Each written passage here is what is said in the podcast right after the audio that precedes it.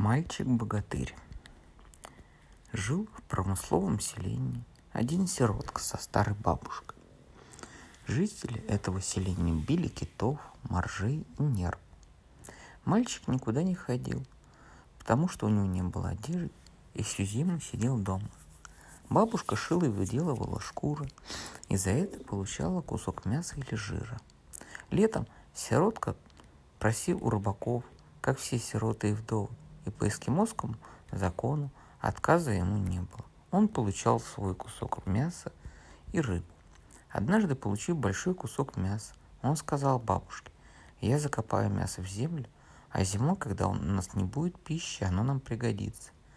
Пришел в тундру, закопал мясо. Зимой, когда все селение голодало, бабушка сказала внуку, больше не могу, сходи откопай мясо.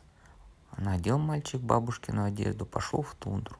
Отбил кусок мяса, стал вытаскивать его из земли, а из-под мяса побежали мыши. Они изгрызли почти весь кусок. Сел мальчик и заплакал. Вышла большая мышь, посмотрела на мальчика и говорит, не трогай, оставь его моим детям. А что мы с бабушкой будем есть? Я сделаю тебя сильным и быстроногим. Зарыл мальчик яму, Большая мышь стала лизать его руки, и они выросли большие и сильные. Стала лизать плечи и затрещала бабушкина одежда. Снял мальчик поскорее хлянку штаны. Мышь взяла слезать ему бока и облизала его всего. Стал он богатырем. Старая одежда уже не годилась ему. Так голый пошел мальчик домой, богатырь. Приходит домой, бабушка спрашивает, где мясо? Не мог сегодня откопать, завтра пойду. Слышит бабушка, что уж больно тяжелые шаги внук.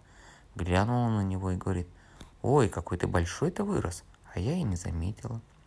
Послышались как-то в поселке крики. Схватил мальчик свой молоток и побежал на крик. Увидел двух белых медведей, за которыми гнались охотники.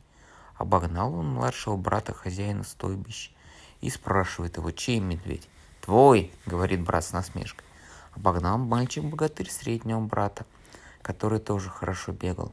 Говорит, чей богатырь? О, чей медведь? Твой, ответил средний брат с насмешкой. Тогда обогнал богатырь свою самого хозяина стойбища и спрашивает, чей б... медведь?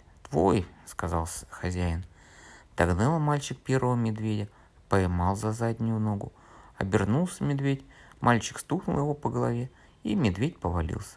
Другого поймал за ногу, обернулся медведь. Мальчик стукнул его молотком по лбу и убил. Забросил мальчик одного медведя на одно плечо, второго на другое, запел песню и пошел обратно. Принес медведя в землянку, бросил на пол и сказал бабушке, «Разделай медведя и раздели мясо между бедняками». Испугалась бабушка и велела отнести медведя хозяину. «Я не украл, я убил медведя», — говорит внук. Бабушка сказала, по закону хозяин дает охотнику кусок мяса, остальное забирает себе. Я спрашивал, хозяин сказал, что звери мои. Накормил мальчик а, хозя... все селение мясом. А утром хозяин послал работника, чтобы мальчик принес медведя к нему. Мальчик говорит, медведи мои, нету их уже, съели и голодные. Второй работник пришел.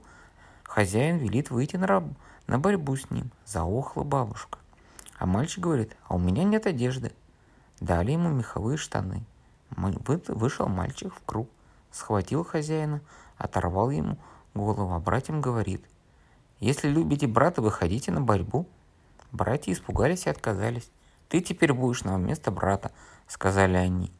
Мальчик-богатырь взял в жену, жену хозяина столбища, стойбища и стал жить в его землянке а пищу делил поровну, чтобы никто больше не голодал.